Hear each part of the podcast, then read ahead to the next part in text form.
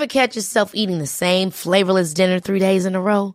Dreaming of something better? Well, HelloFresh is your guilt-free dream come true, baby. It's me, Kiki Palmer.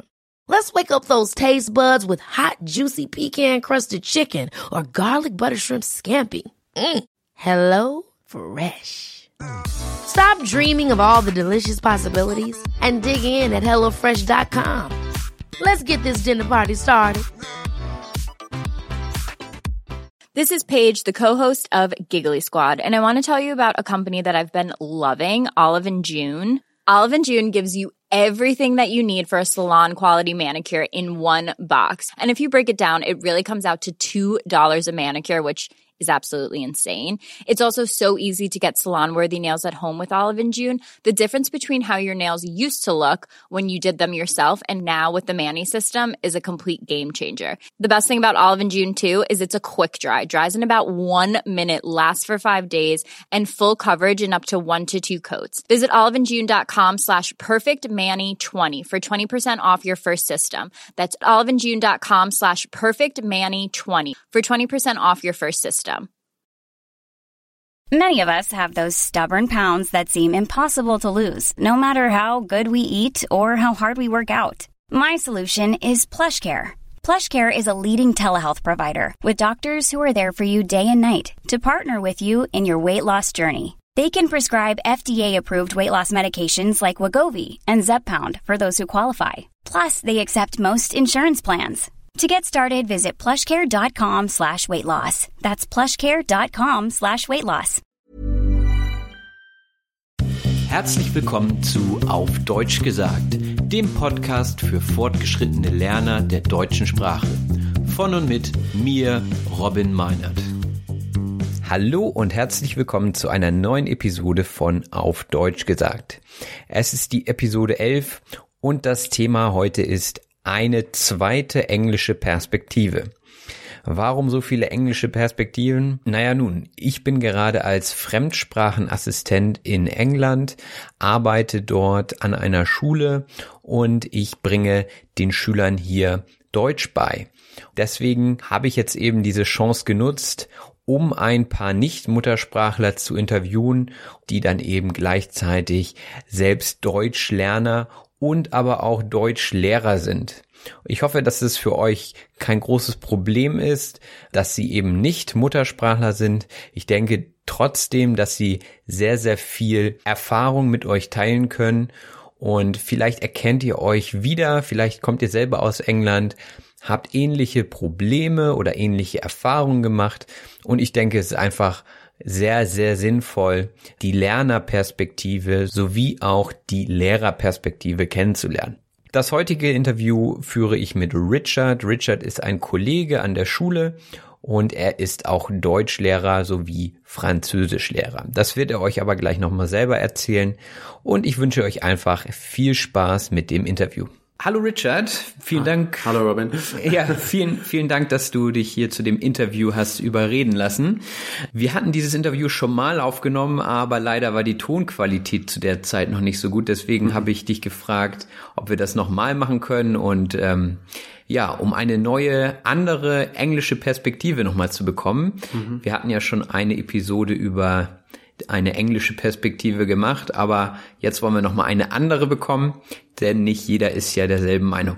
Magst du erstmal erklären, wer du bist und äh, wo du herkommst?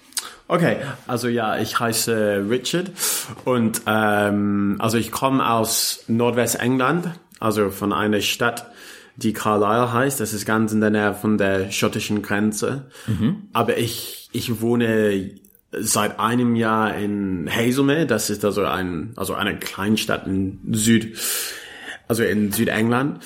Und äh, ich bin also jetzt Lehrer in eine, äh, also in einem Gymnasium in Guildford. Ja. Genau. Und das ist auch in Südengland. Ja, das ist auch in Südengland, ja. Genau. Und ähm, was machst du, wenn du kein Lehrer bist? Was machst du in deiner Freizeit? Also als Freizeitbeschäftigung mag ich viel Sport treiben mhm. und ich spiele gern Tennis.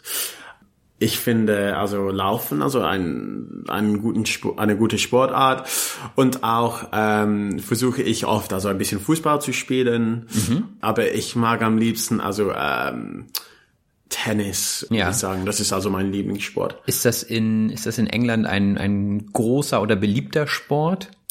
In England, also in den letzten Jahren ist das viel beliebter geworden. Ja. Ich glaube, also dank äh, Andy Murray. Mhm. Ja, und er hatte viel Erfolg beim Wimbledon und also aus diesem Grund würde ich sagen, dass also ähm, Tennis also viel beliebter unter den Jungen geworden ist.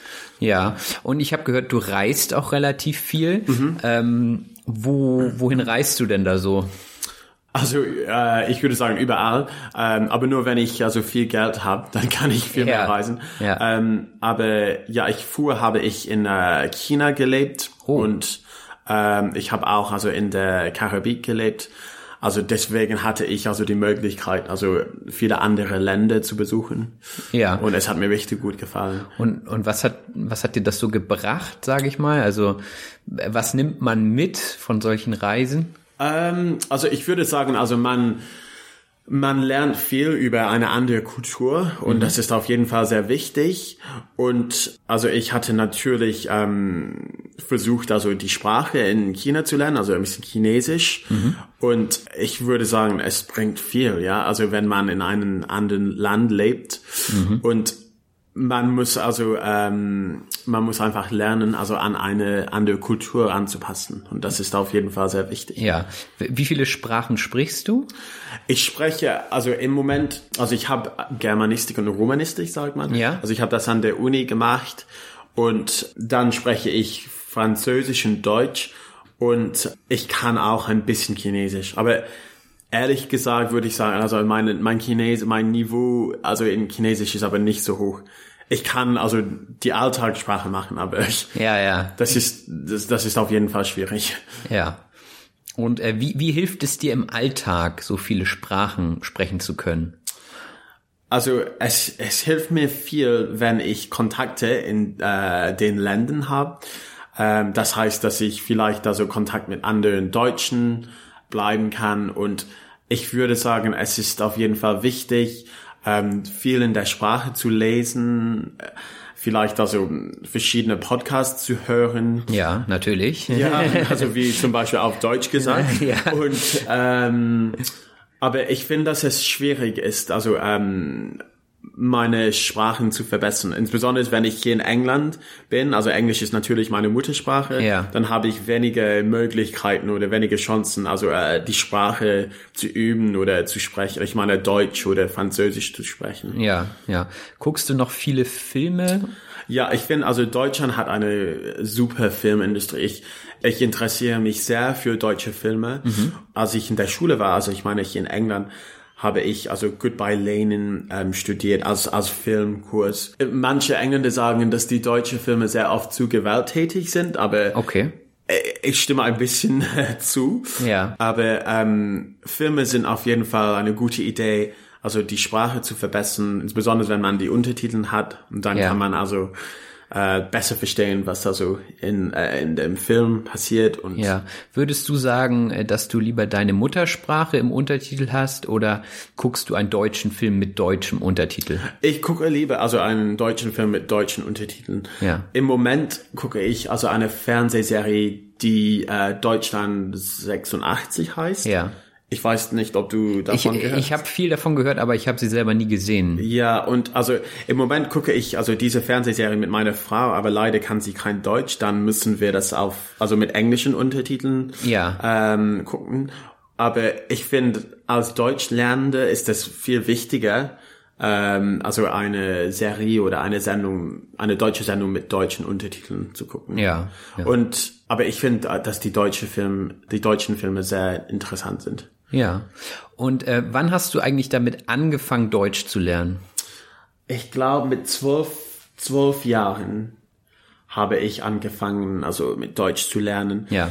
Ähm, das war also in der Schule. Also äh, leider ist Deutsch als Fremdsprache in England nicht so beliebt, ist das nicht mehr so beliebt. Ja. Aber früher, als ich jung war, war es viel beliebter insbesondere unter den Jungen. Und ähm, also die Sprache hat mir sehr sehr gut gefallen, da es viele Ähnlichkeiten also mit der englischen Sprache gibt. Insbesondere fand ich die Aussprache viel einfacher, zum Beispiel als die Aussprache in Französisch. Ja. Aber äh, ich finde, also die Engländer, du kannst das schon sehen, dass die Engländer, sie lernen nicht gern Fremdsprachen, ja. Okay, ja, gut. es ist wahrscheinlich auch etwas schwierig, sich dazu zu motivieren, Mm, wenn man die, die Weltsprache schon spricht. Ne? Aber natürlich. Ja, ich, ich weiß nicht, warum ich motiviert war. Also mein, mein Großvater, er hatte, er konnte schon so viele Fremdsprachen, zum Beispiel äh, Schwedisch, Französisch, ein bisschen Deutsch. Und ich fand das also sehr motivierend, ja, also dass Ja. er so viele Fremdsprachen konnte. Und deswegen wollte ich auch also Fremdsprachen weitermachen. Man hat natürlich auch einen viel direkteren Zugriff auf die Kultur, wenn man Genau. die Sprache Genau. spricht. Und äh, was war für dich die größte Herausforderung beim Deutschlernen? Ich ich erinnere mich, dass es sehr schwierig war, also die ähm, Ding, Dingwörter zu lernen. Ich meine, also jedes Substantiv auch in der deutschen Sprache hat also ein sogenanntes Geschlecht, also Ja. dieser der, die oder das. Ja. Also in England haben wir das nicht und deswegen ähm, fand ich, dass das war eine eine riesengroße Herausforderung. Ähm, später, als ich das weiter gemacht habe, äh, ich meine die Sprache, äh, ich würde sagen vielleicht also die Fälle Ja, ähm, und auch diese Wortstellung, Wortstellung in der deutschen Sprache war auch sehr schwierig. Am Anfang hatte ich immer zum Beispiel gesagt, äh, am Anfang, ich hatte gesagt, ja, ja. statt am Anfang hatte ich gesagt. Ja. Und ich meine, also Wortstellung für uns, also für Engländer, ist sehr anders, ja, im Ja. Vergleich zu unserer Sprache. ja, das kann ich mir vorstellen. Mhm. Ähm, Und wie hast du es dann geschafft, dieses hohe Niveau zu erreichen, das du jetzt heute hast? Ich, wür- ich würde sagen, als ich Germanistik studiert habe, hatte ich die Möglichkeit, ein Jahr im Ausland, ein Jahr in Deutschland zu verbringen. Und es hat mir viel geholfen. Ähm, insbesondere hatte ich viel mehr Motivation, also äh, Deutsch zu lernen und meine Sprache zu verbessern. Und ich würde sagen, nach meinem Jahr in Deutschland hatte ich mein Sprachniveau verbessert. Ja, Ich finde das schwierig. Also jetzt ist es viel schwieriger geworden, also meine Sprache zu verbessern, da ich so viel Zeit in einem englischsprachigen Land verbracht habe. Ja. Und deswegen verliert man ein bisschen der, die Spra der Sprache, ja. ja. Also du hast ein Jahr als äh, Fremdsprachenassistent war Mhm. das, ne? In Deutschland verbracht. Wo warst du da? Also ich war in einer Stadt, die Neuss heißt, das war in Nordrhein-Westfalen, in der Nähe von Köln Ja. Mhm. und Düsseldorf, ja. Und äh, also du sagst, für die Sprache hat es dir auf jeden Fall viel gebracht. Was war so das die wichtigste Erkenntnis aus dieser Zeit? Also äh, gibt es da ein ein Erlebnis, wo du gesagt hast, das war entscheidend für mich, für, ja, weiß ich nicht, für mein Leben. Also ich fand, dass die Deutschen immer sehr gastfreundlich waren, ja, und sie haben mir viel geholfen. Sie sie waren immer beeindruckend, als ich ein bisschen Deutsch äh, gesprochen habe. Ja. Und sie waren immer, sie haben mir immer ermutigt, also äh, die Sprache weiter zu sprechen und Ja. Ich fand das sehr sehr wichtig. Ja. Ähm, als Erlebnisse habe ich also viel von dem Land entdeckt und ich hatte versucht, also so oft wie möglich, also mit Deutschen zu kommunizieren. Also insbesondere bei der Arbeit ähm, hatte ich sehr nette Kollegen und sie haben mir immer eingeladen, also ähm, etwas zu essen oder ähm, und das hat mir viel geholfen. Und sie wollten auch, dass ich ein schönes Erlebnis hatte. Das heißt, dass ich viel von Deutschland äh, sehen konnte und ja. Ja, ja. Gut zu hören. Also haben sie auch eher versucht, mit dir Deutsch zu sprechen, weil oftmals ist das so, äh, wenn die Deutschen merken, oh, da ist ein Engländer, dann Ja. versuchen sie eher ihr Englisch aufzupolieren. Ja, natu natürlich hatte ich also manchmal Probleme, da die Deutschen so gute Englischfähigkeiten äh, haben. Aber ähm, ich würde sagen, sie waren relativ geduld, äh, geduldig. Ja. Also ich meine mit mir. Aber was auch nützlich war, war also als ich mit ähm, mit meinen äh, Studenten auf Deutsch kommuniziert habe.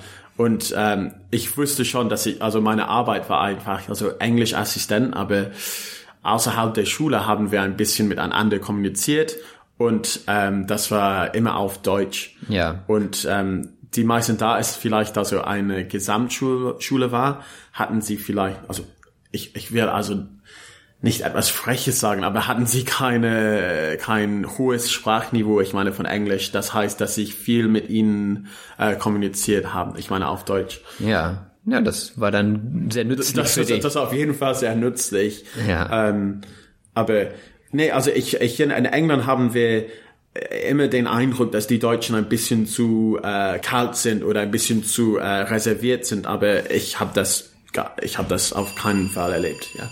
Ja. Das war total andere Erfahrung für mich. Genau, das war gerade die Klingel im Hintergrund. Wir sind nämlich in der Schule und äh, zeichnen das gerade in der Pause auf. Ja, wir müssen gleich mal gucken, ob wir hier noch bleiben können. Vielleicht können wir noch fünf Minuten bleiben. Ja. Und du hattest mit den Jugendlichen gesprochen. Was waren denn so deine Lieblingswörter, die du da gelernt hast? Ähm, oh, ich habe ich hab viel von den ich habe viel von den Türken gelernt. Es gab diese sogenannte äh, komisches Deutsch. Ähm, man hat mir gesagt, ähm, man hat immer das Wort Digger benutzt. Ja, Digger. Das klingt wie zum Beispiel Mate oder irgendwas äh, Ja. Englisch. Ich habe immer auf jeden Fall gehört, auf jeden Fall oder auf jedensten haben manche Jugendliche gesagt. Okay, also auch noch falsch dann. Ja, und ähm, was noch? Ich habe so viel vergessen, aber ja, diese diese komische komische Wörter, also ich meine in der Schu was ich in der Schule gehört habe, vielleicht war das ein bisschen zu umgangssprachlich, aber Ja. es hat mir auf jeden Fall gut gefallen. Ja, aber genau da nimmt man dann sowas mit, ne? Umgangssprache. Ich glaube, das lernt man nur, wenn man wirklich sich im Land aufhält oder eben, naja, natürliche Sprache sich anhört. Was würdest du denn jetzt sagen? Was ist so für dich typisch deutsch? Was hast du mitgenommen? Also, oder hat sich da was geändert? Oh, ich glaube, wir müssen Ach so. ja. So, da mussten wir kurz den Klassenraum wechseln. Ich hoffe, die Qualität bleibt gleichbleibend. Ähm, ja, die nächste Frage. Also du warst ja in, in Deutschland als Fremdsprachenassistent. Und ähm, was hast du so für dich mitgenommen? Was ist typisch deutsch? Jetzt, wo du den Vergleich hast zwischen England und Deutschland, äh, was ist wirklich deutsch? Also welche Stereotypen stimmen und welche vielleicht eher nicht? Also äh, es gibt so viele Klischees, ich meine von von jedem Land, aber was ich in also von den Deutschen gelernt habe, äh, war zum Beispiel also äh, d- d- sind die Deutschen immer sehr direkt. Und äh, also hier in England sind wir vielleicht also manchmal ein bisschen zu höflich. Okay. und wir bedanken uns sehr oft und wir wir sagen also ähm, vielen Dank, wenn wir das nicht wirklich meinen. Ja, okay. Und ähm, die Deutschen waren immer sehr, sehr direkt. Sie waren sehr effizient. Ich fand also ähm, den Humor ein bisschen anders. Ja. Vielleicht habe ich das nicht so gut verstanden. Ähm, Wa- Was denkst du, was ist der Unterschied zwischen deutschem und englischem Humor? Glaubst du, es gibt wirklich einen Unterschied?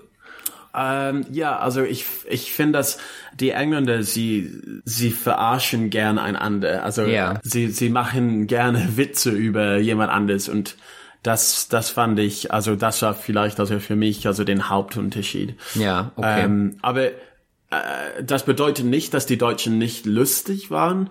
Ähm, ich glaube vielleicht, also mein Sprachniveau nicht hoch genug war, Ja. also die die Witze gut zu verstehen. Ähm, was noch? Ich fand also ah, deutsch, deutsches Essen hat mir immer sehr gut geschmeckt, und besonders Döner, Döner. Döner, Obwohl, sehr deutsch. obwohl ja. man man weiß nicht, ob es wi- wirklich deutsch ist, aber es das war eine ein das war ja ein meines Lieblingsessens. Ja, naja. Also es ist ursprünglich türkisch, aber in, in Deutschland natürlich sehr, sehr beliebt. Und ich kann auch sagen, dass der Döner in Deutschland ein bisschen besser schmeckt als in England. Ich wurde ein bisschen überrascht. Ich hatte den Eindruck, also vor diesem Jahr im Ausland, dass die Deutschen nicht so freundlich oder gastfreundlich äh, wären, aber also während meiner Zeit in Deutschland hatte ich einfach nur gute Erlebnisse, gute Erfahrungen, also mit den Deutschen. Und sie haben mir viel geholfen. Ich habe viel von ihnen gelernt. Und sie waren auf jeden Fall sehr höflich und sehr gastfreundlich, würde ich ja, sagen. Ja, Und würdest du jetzt, wenn du jetzt nochmal die Chance hättest, Deutsch zu lernen oder eine andere Sprache, ähm, würdest du es nochmal machen oder würdest du es vielleicht anders machen oder eine ganz andere Sprache lernen? Also Mhm. Ich, ich finde, also ich habe nur, insgesamt habe ich nur ein, äh, 18 Monate in Deutschland verbracht. Das heißt, also ich habe in Neuss, neun Monaten in Neuss gelebt und dann, also nach meinem Studium äh, bin ich nach Berlin umgezogen und da habe ich also sechs oder sieben Monaten gelebt. Aber ich wünsche mir, dass ich viel mehr Zeit äh, in Deutschland ähm, hatte, ja hätte. Ja. Das, das war das Problem. Also man, man merkt jetzt, was fehlt. Ich meine, also von der Sprache. Ja. Und ich hatte vielleicht also nach dem, nach der Zeit in Deutschland hatte ich eine, ein besseres Verständnis der Sprache. Aber vielleicht wäre es besser, wenn ich vielleicht also die Chance hätte, also in, äh, in eine deutsche Firma zu arbeiten. Oder ja. Also einfach ja mehr mehr Deutsch um die Ohren zu haben sozusagen. Genau. Ja. Aber ich hatte, ich, äh, zum Glück hatte ich einmal eine deutsche Freundin und das hat mir viel geholfen. Ja, das glaube ich. das, ist glaube auf jeden Fall eine gute Idee, insbesondere wenn man also die Sprache verbessern möchte, ist Ja. das vielleicht also die beste Maßnahme, ja. Also die Sprache zu verbessern. ich. Ja, genau. Wenn man eine Freundin hat, sagt man, tut mir leid, ich muss leider die Freundin wechseln. Ich Aber muss, das ist aber nicht so einfach. Nein. ja, also aber trotzdem würdest du immer Deutsch wieder wählen oder würdest du lieber was was ich eine andere Sprache wählen? Also ich habe ich hab Deutsch und Französisch ausgewählt. Ich habe immer Französisch ausgewählt, da ich einfach die Sprache weitermachen wollte. Aber als Fremdsprache äh, lerne ich lieber Deutsch. Äh, Französisch ist viel schwieriger, ich, insbesondere also mit der Aussprache. Ähm, aber es hat mir richtig gut gefallen, also Chinesisch zu lernen. Und dann dachte ich, vielleicht möchte ich andere Fremdsprachen lernen. Ähm, aber ich finde, dass es viel wichtiger ist, Fremdsprachen fließend zu reden, bevor man also eine neue Sprache beginnt. Ja, naja. Das, Das ist mir viel, sehr wichtig, würde ich sagen. ja. Da ist dann immer die Frage, ab wann ist man wirklich fließend, ne? Also, Ja. ich meine, ich lerne auch schon lange Englisch und irgendwie, man findet immer noch Sachen, wo man Mhm. sagt, ah, da müsste ich eigentlich mehr machen. Und das wird aber jedem in jeder Sprache so gehen. Es ist, glaube ich, unmöglich, Ja. auf Muttersprachniveau zu kommen, außer man lebt wirklich zehn Mhm. Jahre oder so in dem Land. Ich, ich meine, also fließen werden ist da so eine schwierige Sache. Aber was, was bedeutet fließen? Was, was, ja, was bedeutet das einfach? Und also persönlich fand ich, dass es, es wichtig war, also, dass ich also mit den Deutschen kommunizieren konnte und auch, dass ich also einfach in, äh, im alltäglichen Leben überleben konnte. Ja. Das war also mir am wichtigsten. Das stimmt. Überleben ist immer gut. Genau. ja. Ich meine, also Essen zu kaufen, Döner zu kaufen. Ja, das ist wahrscheinlich auch dann immer nicht, also nicht immer ganz einfach, ähm, auch mit anderen Leuten zu sprechen, die deren Muttersprache dann auch wieder eine andere ist. Also gerade im Dönerladen wird ja auch oft oder wurde zumindest oft eine falsche Grammatik gebraucht. Ja, ja. Viele fragen ja mit alles drauf. Genau. Ne? Und das soll ja ja mit eigentlich allem. mit allem, genau, mit allem drauf. Und äh, ja. Das ist aber ja Asi-Deutsch, könnte, Oh, könnte man ja. sagen, aber es ist aber, aber ein bisschen gemein. Ja, genau. Ja, wunderbar. Ähm, hast du noch irgendwas? Ähm, ich weiß nicht. Also ich würde auf jeden Fall also den Hörer empfehlen, Ja. dass sie ähm, Zeit in Deutschland verbringen. Die meisten sagen, dass die deutsche Sprache sehr schwierig ist. Dann haben die meisten recht, aber jede Sprache hat also äh, ihre eigenen Schwierigkeiten. Ja. Und Deutschland ist auf jeden Fall ein sehr interessantes Land. Äh, es hat mir sehr gut gefallen, als ich in Deutschland lebte und man lernt viel von der Kultur und ja, also die Geschichte ist so, so interessant und ihr müsst auf jeden Fall ein bisschen Zeit in Deutschland verbringen. Ja, ja, gut. Das ist doch eine, ein nettes Resümee. ja. Ähm, ja, dann war's das erstmal von uns beiden. Gleich geht's weiter in der Sprachanalyse. Bis gleich. Vielen Dank, Richard. Vielen Dank, Robin. Ja, bis gleich. Tschüss. Ryan Reynolds here from Mint Mobile. With the price of just about everything going up during inflation, we thought we'd bring our prices down. So to help us, we brought in a reverse auctioneer, which is apparently a thing. Mint Mobile unlimited premium wireless. Ready to get 30, 30, bit to get 30, bit to get 20, 20, 20, bit to get 20, 20, bit to get 15, 15, 15, 15 just 15 bucks a month. So, Give it a try at mintmobile.com slash switch. $45 upfront for three months plus taxes and fees. Promo for new customers for limited time. Unlimited more than 40 gigabytes per month. Slows. Full terms at mintmobile.com. Hold up. What was that? Boring. No flavor. That was as bad as those leftovers you ate all week. Kiki Palmer here, and it's time to say hello to something fresh and guilt-free. Hello Fresh. Jazz up dinner with pecan-crusted chicken or garlic butter shrimp scampi. Now that's music to my mouth. Hello Fresh. Let's get this dinner party started. Discover all the delicious possibilities at hellofresh.com. Die Sprachanalyse. Und da sind wir auch schon bei der Sprachanalyse. Jetzt ist der Zeitpunkt gekommen, um die PDF-Datei zu öffnen und mit mir gemeinsam durch die Vokabeln und Redewendungen durchzugehen. Ähm, heute sind nicht allzu viele dabei. Wir hatten einfach ein fließendes Gespräch ohne viele komplizierte Vokabeln und deswegen ist jetzt eben die Ausbeute nicht allzu groß. Dennoch habe ich ein paar Vokabeln gefunden, die ich euch gerne erklären möchte. Und da geht es auch schon los. Wir hatten darüber gesprochen, ob es etwas bringt, ja, also ob es etwas bringt. Ich glaube, das war im Kontext von äh, den Auslandsaufenthalten von Richard. Und ich hatte ihn gefragt, ja, was was bringt es dir oder was hat es dir gebracht, im Ausland zu leben? Und äh, wenn man sagt, was bringt es dir oder das hat mir etwas gebracht, dann meint man einen Wert haben oder einem weiterhelfen. Also zum Beispiel bringt euch hoffentlich dieser Podcast etwas. Das bedeutet, ihr zieht einen Mehrwert aus diesem Podcast und der Podcast hilft euch eben weiter. Also es bringt euch etwas. Und hoffentlich könnt ihr auch etwas mitnehmen. Also was kann man mitnehmen? Meistens spricht man im Kontext von Erfahrung von Mitnehmen. Wenn ihr zum Beispiel diesen Podcast hört, dann nehmt ihr hoffentlich etwas mit, nämlich ein bisschen Wissen über Deutschland, in dieser Episode auch vielleicht ein bisschen Wissen über Sprachenlernen und auch ein paar neue Vokabeln.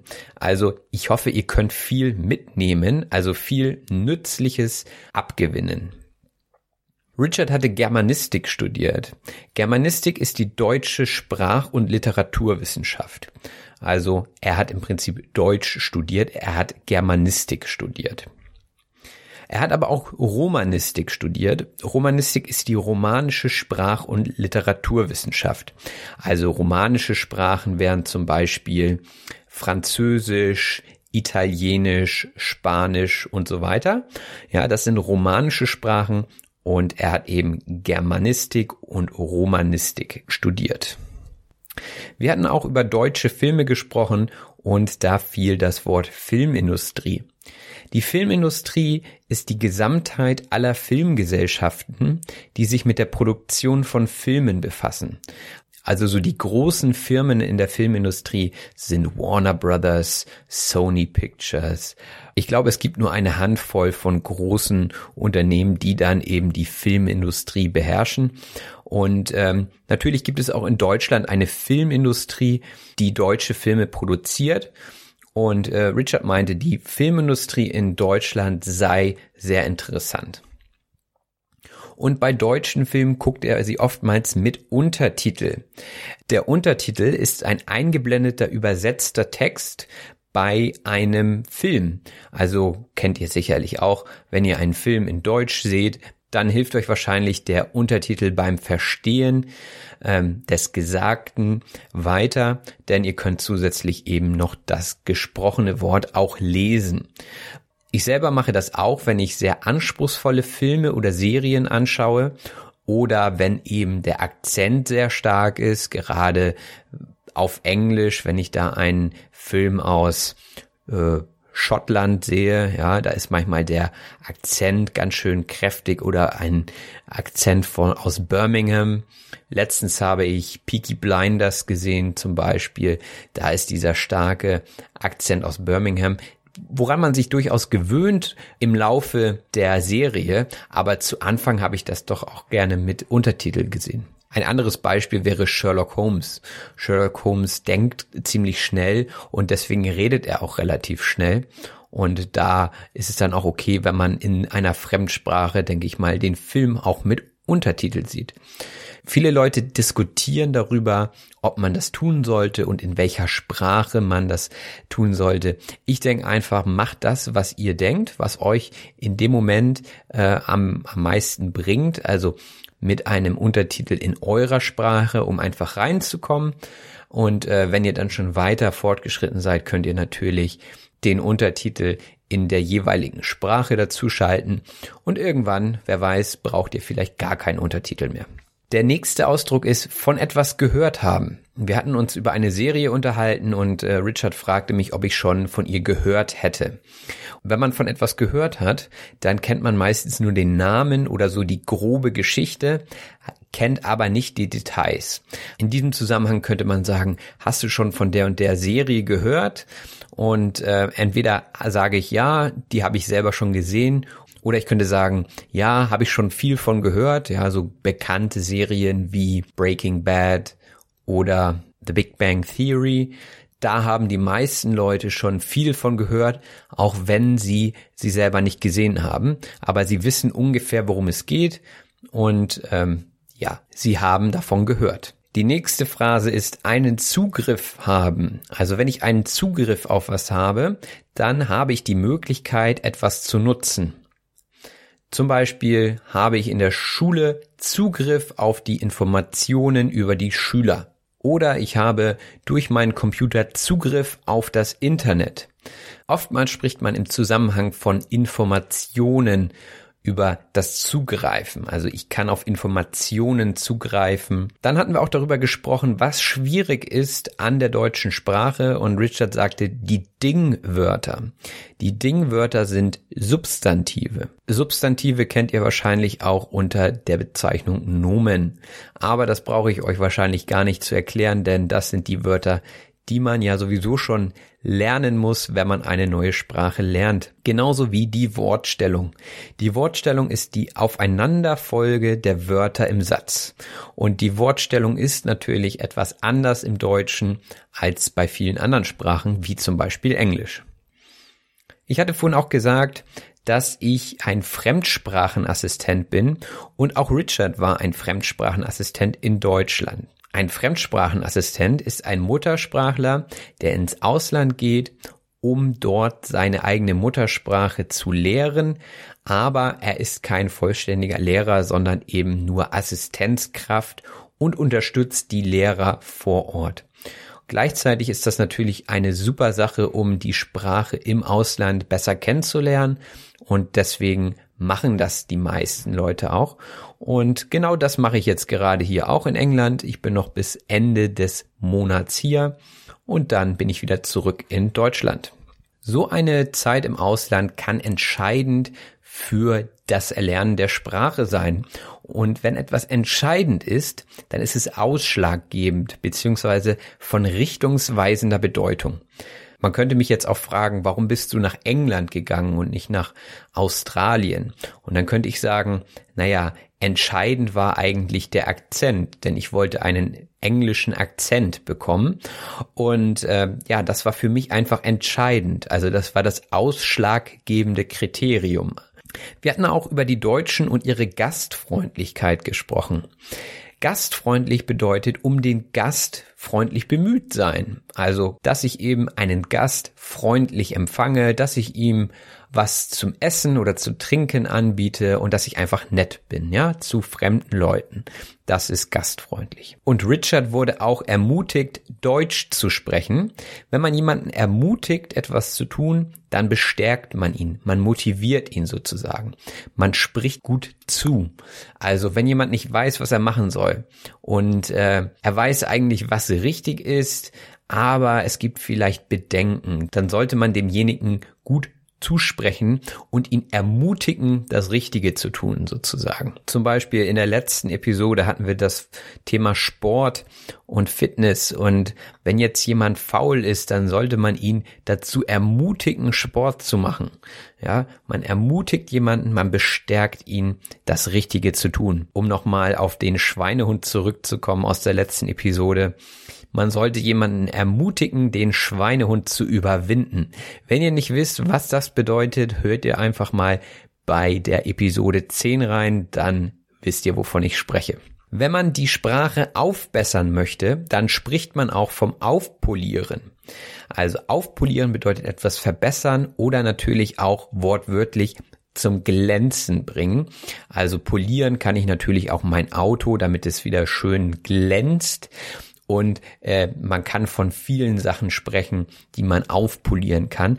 Aber gerade im Zusammenhang mit Sprache sagt man auch, ich möchte mein Französisch etwas aufpolieren. Ich möchte mein Deutsch gerne etwas aufpolieren und deswegen lerne ich häufiger. Deswegen gucke ich mir mehr Videos an und deswegen höre ich diesen Podcast. Ich hoffe, ich kann euch ein bisschen beim Aufpolieren helfen und bin mir ziemlich sicher, dass das auch passiert. An der Stelle war ich jetzt nicht sehr reserviert. Äh, reserviert heißt zurückhaltend sein. Also wenn jemand sehr reserviert ist, das wird ja den Deutschen oftmals unterstellt, dann ist er sehr zurückhaltend. Also ein anderes Wort für schüchtern oder zurückhaltend. Vielleicht auch manchmal nicht so sehr gesprächig, ja. Wenn jemand nicht so viel sagt, dann ist er auch oftmals sehr reserviert. Man sollte nicht reserviert sein, wenn man gerade einen Podcast aufzeichnet. Etwas aufzeichnen bedeutet etwas aufnehmen. Wenn ihr diesen Podcast gerade hört, dann habe ich ihn vorher aufgezeichnet. Und das ist es eigentlich auch schon. Aufzeichnen gleich aufnehmen. Jo, Digger, ich hoffe, du hast das verstanden. Dicker ist das nächste Wort und zwar ein Freund oder Kumpel. Dicker hat nichts mit Dicksein zu tun. Okay, also Dicker kommt eher so aus dem Hamburger Bereich, also es ist ein norddeutsches Wort, was sich aber inzwischen schon in ganz Deutschland verbreitet hat. Und Dicker heißt einfach Kumpel, Kollege. Ich würde meine Freunde nicht dicker nennen, aber das liegt auch an meinem Alter und vielleicht auch ein bisschen an meinem Umfeld. Also dicker ist eher so Jugendsprache. Wenn ich jetzt 13, 14 Jahre alt wäre und eher in der Stadt mich bewegen würde, dann würde ich vielleicht zu meinen Kollegen auch dicker sagen. Viele Jugendliche benutzen das Wort Digger aber auch einfach um es irgendwie einzubauen. Also, yo, Digger, was geht ab? Ne, das wäre jetzt so, es klingt bei mir nicht so authentisch, aber das ist einfach so eine Phrase, die man reinwirft in den Satz, ohne großartig Bedeutung zu haben. Das hört ihr euch jetzt bitte nicht unter grammatikalischen Gesichtspunkten an. Ein typischer Satz wäre, ich bin Edeka gegangen, Digger. Ja, also damit jetzt für, für Leute, die das ernsthaft lernen wollen. Äh, ich bin zu Edeka gegangen. Das wäre die richtige Formulierung. In der Jugendsprache wird oftmals die Richtung, also zu oder nach komplett weggelassen und dann einfach ein Digger hinten dran gehängt. Ähm, gut, will ich jetzt auch nicht weiter drüber sprechen. Das ist natürlich jetzt wieder so ein kulturelles Ding, was vielleicht auch für einige von euch interessant sein könnte. Versucht es dennoch bitte nicht unbedingt anzunehmen für euch selber, für euren Sprachgebrauch zu nutzen. Aber es ist natürlich immer gut, wenn man weiß, was da gemeint ist. Denn dieser Begriff ist Teil der Umgangssprache. Die Umgangssprache ist die informelle Sprache. Also das, was man eben spricht, aber nicht schreiben würde. Und das war jetzt von mir vielleicht auch ein bisschen klischeehaft, dass ich gesagt habe, dass Jugendliche in der Stadt sowas sagen würden.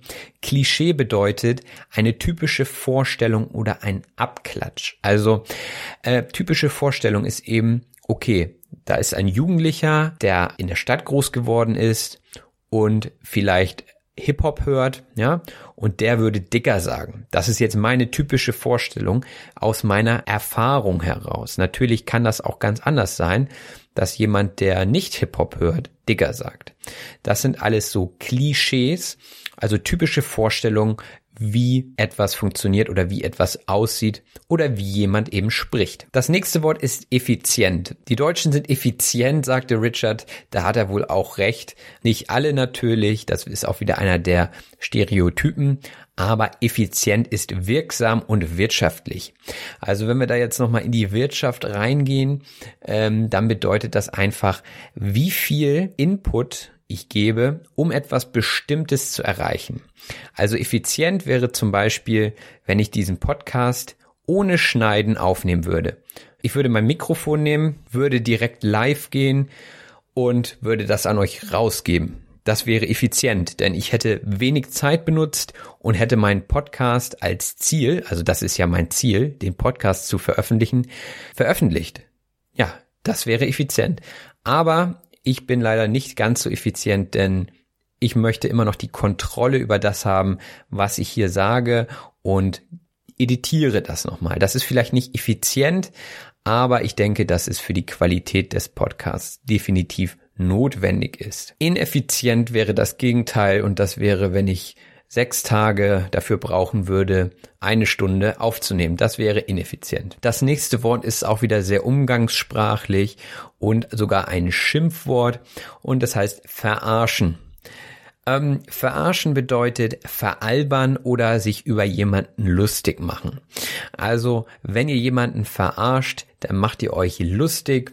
Wenn ihr zum Beispiel jemanden eine Lüge erzählt, ja, gerade am 1. April wird oft verarscht.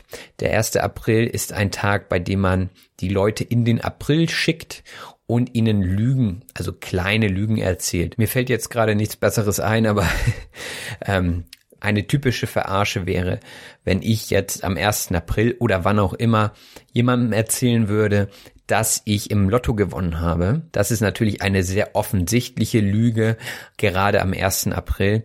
Aber am 1. April würde ich dann eben auch irgendwann sagen, ha, ich habe dich nur verarscht. Also ich habe dich reingelegt, ja, ich habe dich veräppelt, veralbert. Da gibt es sehr, sehr viele Synonyme für ein und dasselbe. Verarschen ist kein schlimmes Wort, aber es ist natürlich etwas allgemeinsprachlich. Und ich würde es auch nie schreiben. Das nächste Wort macht Appetit. Der Döner. Der Döner ist eine türkische Spezialität und ist sehr beliebt in Deutschland. Es gibt sehr, sehr, sehr viele Dönerläden, wo diese Teigtaschen gefüllt mit ähm, Gemüse, also oder Salat und Fleisch vom Spieß äh, verkauft werden und in den meisten Großstädten sieht man sehr, sehr viele von diesen Dönerläden oder Imbissbuden auch genannt. Und wenn die Imbissbuden direkt im Zentrum der Stadt liegen, dann haben die Besitzer oftmals viel um die Ohren. Das bedeutet, dass sie stark beschäftigt sind, ja. Viele Leute gehen dahin und kaufen und deswegen haben die Besitzer viel um die Ohren. In unserem Interview hatten wir auch davon gesprochen, eine Sprache um die Ohren zu haben. Da ist das dann eher die wörtliche Bedeutung und zwar eben sich viel mit der Sprache zu umgeben und viel Sprache zu hören. Man könnte natürlich auch sagen, dass man sich viel mit der Sprache beschäftigt. Um eine Sprache zu lernen, gibt es verschiedene Maßnahmen. Eine Maßnahme ist zum Beispiel ins Ausland zu fahren und dort die Sprache zu lernen. Eine andere Maßnahme ist, ein Buch zu lesen. Andere Maßnahmen wären, einen Podcast zu hören und, und, und. Ja? Eine Maßnahme ist das Mittel zum Zweck. Also, ich möchte etwas erreichen und dazu muss ich Maßnahmen finden, die ich eben nutze, um an mein Ziel zu kommen. Also eine Maßnahme, um Geld zu verdienen, ist zum Beispiel Arbeiten. Da wir heute nicht so viele Vokabeln haben, habe ich äh, auch Sachen herausgepickt, die mir aufgefallen sind, die ich oft sage. Und äh, gerade diese Sachen sind manchmal interessant zu hinterfragen. Zum Beispiel sage ich oft, was weiß ich? Das mache ich oft, wenn mir ein Beispiel fehlt. Also wenn ich eine Aufzählung mache. Ich esse gern Döner, ich esse gern Wurst, ich esse gern Kartoffeln und was weiß ich. Oder ich sage, Deutsch wird in Deutschland, in der Schweiz und in Österreich und was weiß ich wo noch gesprochen. Also was weiß ich ist so eine Füllphrase, wenn man eben nicht weiter weiß, ja, wenn es noch mehr gibt, aber man gerade nach Wörtern ringt, also sie nicht findet, dann sagt man, ach, was weiß ich. Ja? Und dann danach nimmt man irgendwas meistens. Ich könnte auch sagen, stellt euch eine Zahl vor. Eins, zwei, drei, vier oder was weiß ich. Nehmen wir mal Nummer acht. Ne? Dann hätte ich jetzt die acht einfach so aus, aus der Not heraus gewählt. Ich hoffe, dass das irgendwie klar rüberkommt, was ich damit meine. Ich hoffe, ihr sagt nicht zu oft, was weiß ich, und ihr seid etwas fließender in der Sprache. Wenn man eine Sprache fließend spricht, dann spricht man sie ohne viele Pausen. Man muss nicht viel nachdenken und man hat viele Wörter zu seiner Verfügung. Es ist immer schwierig zu sagen, wann jemand fließend spricht, aber meistens merkt man das schon selbst, ob man sich gut unterhalten kann und sich ohne viel nachzudenken in der Fremdsprache verständigen kann. Dann ist man fließend. Richard meinte aber, fließend zu sprechen sei gar nicht so wichtig. Überleben müsse man können. Und überleben ist das Wort für nicht sterben. Also Richard sagte, es war eben wichtig, die deutsche Sprache zu beherrschen, um zu überleben in Deutschland. Ich glaube, überleben würde man tatsächlich auch in Deutschland ohne die Sprache zu sprechen. Aber es ist natürlich hilfreich. Das nun mal zum Wort Überleben. Überleben bedeutet eben nicht verhungern, nicht verdursten. Kommen wir nochmal zurück zum Döner. Und zwar war da die Frage mit allem drauf. Das ist auch so eine typische Frage im Dönerladen. Der Döner besteht ja aus Brot und dann gibt es verschiedene Beilagen. Ihr könnt zwischen Tomaten und verschiedenen Salatsorten wählen. Krautsalat, Weißkraut und was weiß ich. Genau das wäre jetzt nämlich der Moment, wo ich überlegen würde, was gibt es denn noch? Und dann sage ich einfach, was weiß ich.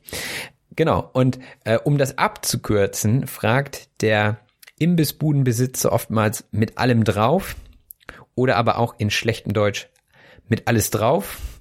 Und äh, das ist natürlich falsch. Also mit allem drauf müsste es heißen. Dativ, ne, mit allem, mit wem drauf, mit allem drauf. Und ähm, das ist nur so, so eine typische kulturelle Geschichte nochmal aus meiner Erfahrung aus Deutschland. Und dann kommen wir auch schon zum letzten Wort.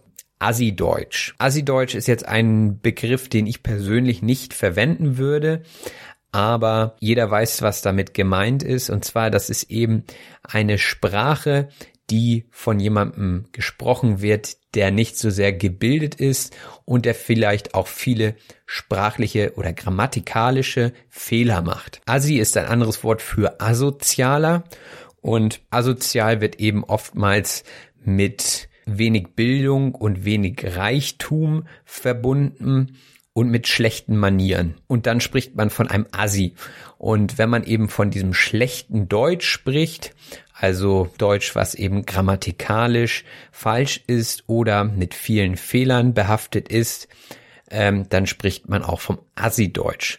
Aber das ist auch ein Begriff, der politisch nicht korrekt ist und vergesst ihn am besten gleich wieder. Ich wollte es nur erklärt haben, da er eben in diesem Podcast vorkam. Ja, und dann sind wir auch schon am Ende dieser Episode angekommen. Ich hoffe, es hat euch wie immer gefallen. Ähm, schreibt mir gerne eine E-Mail. Ansonsten lasst mir gerne auch auf Facebook eine gute Bewertung da. Das könnt ihr genauso auch auf iTunes machen. Teilt fleißig meine Posts. Ähm, ihr könnt ja sehen, dass ich auf Facebook relativ aktiv bin.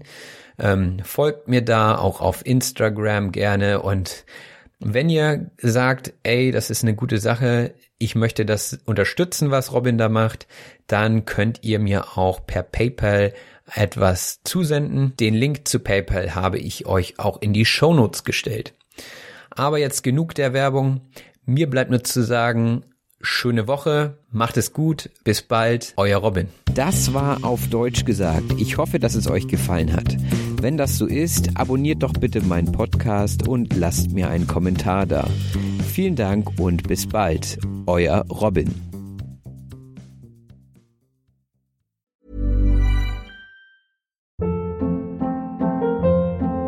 Hold up. What was that? Boring. No flavor. That was as bad as those leftovers you ate all week. Kiki Palmer here, and it's time to say hello to something fresh and guilt-free. Hello Fresh. Jazz up dinner with pecan-crusted chicken or garlic butter shrimp scampi. Now that's music to my mouth. Hello Fresh. Let's get this dinner party started. Discover all the delicious possibilities at hellofresh.com. When you make decisions for your company, you look for the no-brainers. If you have a lot of mailing to do, stamps.com is the ultimate no-brainer. Use the stamps.com mobile app to mail everything you need to keep your business running with up to 89% off USPS and UPS. Make the same no-brainer decision as over 1 million other businesses with stamps.com. Use code PROGRAM for a special offer. That's stamps.com code PROGRAM.